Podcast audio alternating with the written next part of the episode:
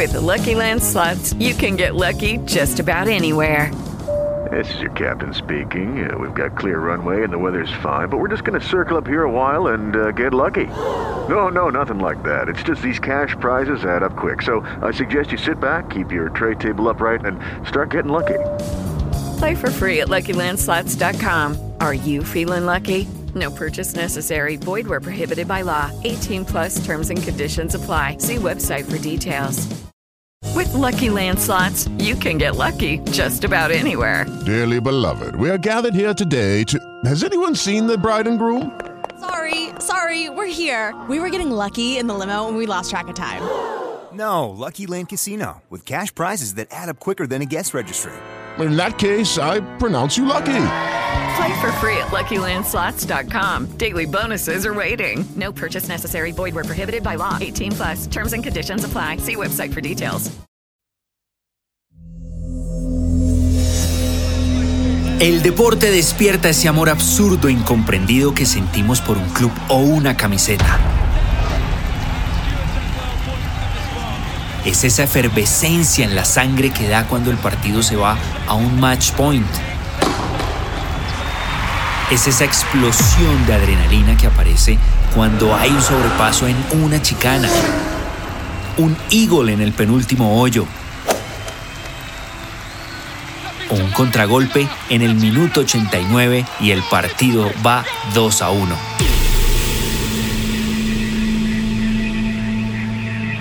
Pero también nos preguntamos cómo llegó ese atleta hasta allí. ¿Cuáles fueron esas adversidades que tuvo que superar? ¿Y qué es lo que lo impulsó a quebrar récords y marcas mundiales? Porque somos fanáticos de las emociones. Nos mueven más las historias que las estadísticas. Somos los que estamos detrás de los campeones y al lado de los perdedores, porque la historia del deporte se escribe desde todas las posiciones. Este es un podcast narrado por Antonio Casale, producción sonora por Mauricio Castañeda y la producción de Podway con la dirección de Alejandro Vargas.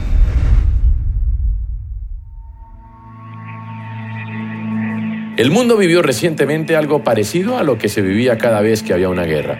Un terrible golpe entre dos o varios países que dejaba miseria, tristeza, oscuridad y miles de niños huérfanos. Muchos países lograron levantarse y otros, después de muchos años, mantienen las cicatrices y sus ciudades siguen siendo un reflejo del terrible paso de misiles, tanques, sangre y balas. Sin embargo, hubo algo que logró servir de anestesia general al dolor de la guerra. Y esto fue el deporte. Los gritos de alguna anotación o logro salían de las cárceles y hacían que enemigos estuvieran unidos por unos minutos. Al mismo tiempo, muchos deportistas lograron escapar de la guerra. Otros no contaron con la misma suerte y perdieron seres queridos en ella. Algunos contaron con la suerte de poder evitarla. Yo soy Antonio Casale y esto es Al lado del camino, un podcast dedicado a las historias más allá de los triunfos. En este episodio le hablaré de aquellos deportistas que estuvieron involucrados con algún conflicto bélico.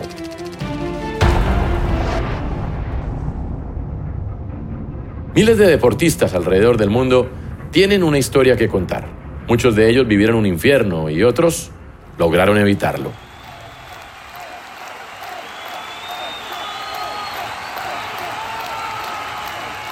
Para nadie es un secreto que el deporte ha servido para olvidar grandes tragedias, ocultarlas y evitar que el planeta sufra más de lo normal. Todos los vemos durante 90 minutos, gritamos, sufrimos, vibramos con las emociones que ellos nos entregan.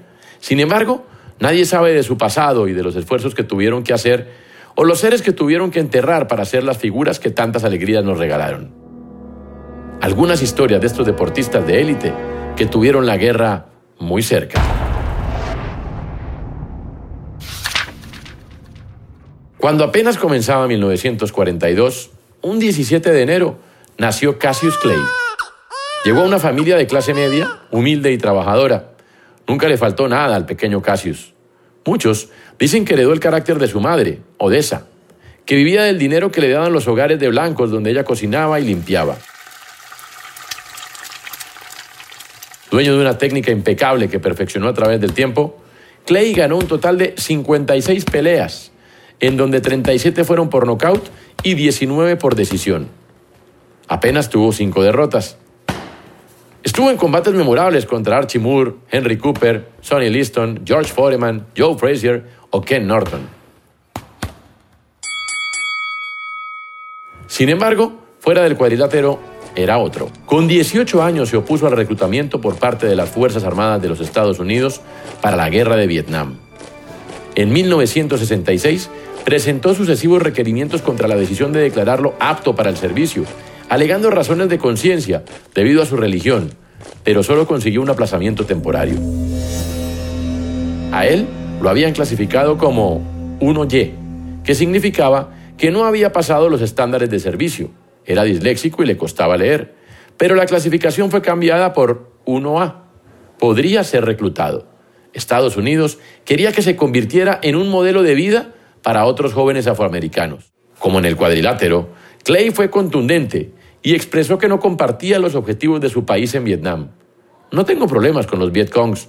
Ellos nunca me llamaron nigga.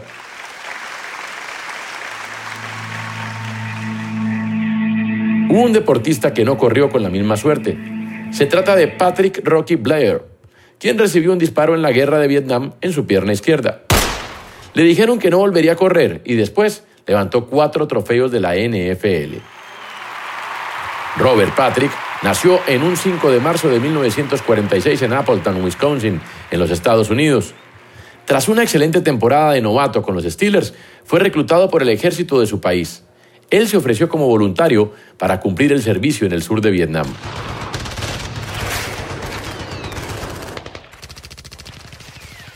Ya en Vietnam, Biller fue herido en el muslo izquierdo por una bala de fusil cuando el pelotón del que hacía parte fue emboscado en una rosal. En el piso le explotó cerca una granada y su contenido le afectó la pierna derecha.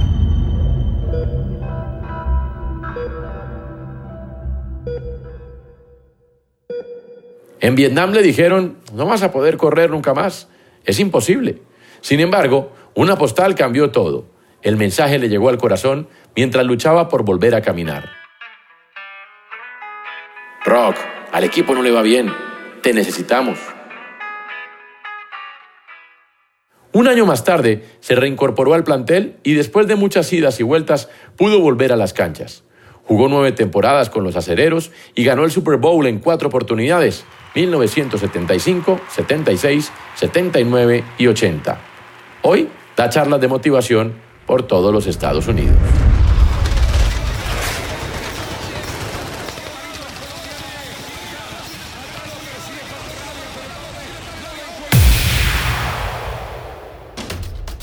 Son muchos los goles, los puntos, las emociones que hay detrás del deporte, los abrazos que se generan y cómo muchas veces este ayuda para que las grandes crisis de los países se olviden por 90 minutos o cuatro cuartos.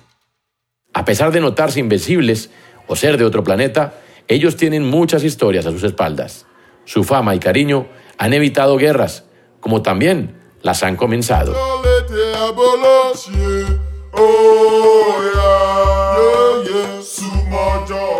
11 de marzo de 1978. Nacía en Costa de Marfil Didier Drogba. Muy niño, se mudó a Francia con su tío Michael Goba. La nostalgia lo hizo devolverse a su país donde jugaba fútbol todo el día, sin importar el calor, la lluvia o los dolores en sus pies. Volvió a Francia y rápidamente se probó en las inferiores del Levallois, donde comenzó a mostrar sus dotes de goleador. Saltó a Le Mans y después al Guingamp. El Olympique de Marsella, el equipo más grande de ese país, lo fichó y apenas con un año viajó a Londres para ser el referente de la delantera de Chelsea por más de una década. Su liderazgo y poder goleador fueron los abanderados de la selección de Costa de Marfil para que ganara su primer tiquete al Mundial. Fue en 2006. También los llevó a Sudáfrica 2010 y a Brasil 2014. Sin embargo, siempre será recordado por haberle dado a Chelsea su primera Champions League en 2012 ante el Bayern Múnich en el Allianz Arena. De todos modos, haber llegado a Alemania en 2006 no fue solamente cuestión de anotar goles y ganar partidos. Tras haber derrotado en un crucial encuentro a Sudán y mientras el país celebraba su primera clasificación a la fiesta del fútbol, Drogba, arrodillado, se dirigió a la cámara de la televisión nacional y dejó un mensaje claro. Ciudadanos de Costa de Marfil, del norte, sur, este y oeste, les pedimos de rodillas que se perdonen los unos a los otros. Perdónense, perdónense.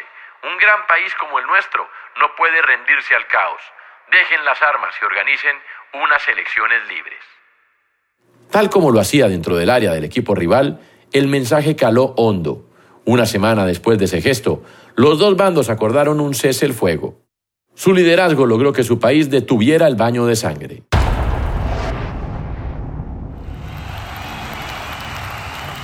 Un jugador talentoso que ganó cuatro escudetos con el Milan, que brilló con Croacia en el Mundial de Francia 98 y fue protagonista de los tristes incidentes que significaron el preludio de la guerra entre su país y Yugoslavia. Se jugaba el derby entre Dinamo Zagreb y el Estrella Roja. Las tribunas eran una caldera.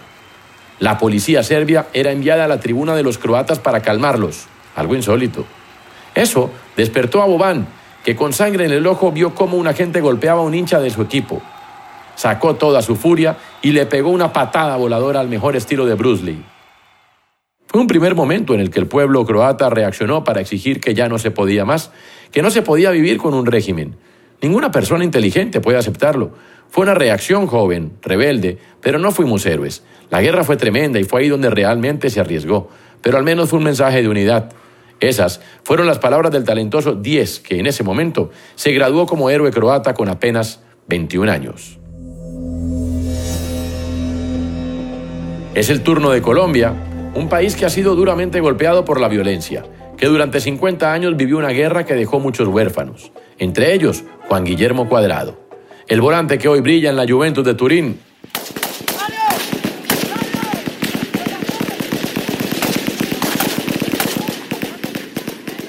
Hoy lo vemos jugar al fútbol con alegría, gambetear, driblar y dejar a los rivales con mucho dolor en la cintura. Sin embargo, lo que nadie sabe es que cuando apenas tenía cuatro años, su papá fue asesinado. En 1992, la guerra entre las desmovilizadas guerrillas de las FARC y autodefensas de extrema derecha era en el diario vivir de cientos de poblaciones en nuestro país. En Necoclí, una población ubicada en Urabá, en el noroeste del departamento de Antioquia, la violencia marcó a un pequeño de cuatro años. Guillermo, su papá, un humilde repartidor de refrescos murió asesinado en la propia puerta de su hogar. Su hijo, aleccionado por sus viejos ante cualquier tiroteo, buscó refugio debajo de su cama. Su madre y su abuela se encargaron de su educación. Hoy tienen las palmas de sus manos llenas de ampollas, de tanto aplaudir sus actuaciones en uno de los equipos más poderosos del planeta. Mi nombre es Antonio Casale y esto fue Al lado del camino, un podcast dedicado a las historias más allá de los triunfos. Recuerden activar sus notificaciones para futuras entregas. Cada semana tendremos un episodio nuevo. Esta es una producción de Podway, con guion de Cristian Mejía, producción de sonido de Mauricio Castañeda y la producción ejecutiva de Alejandro Vargas.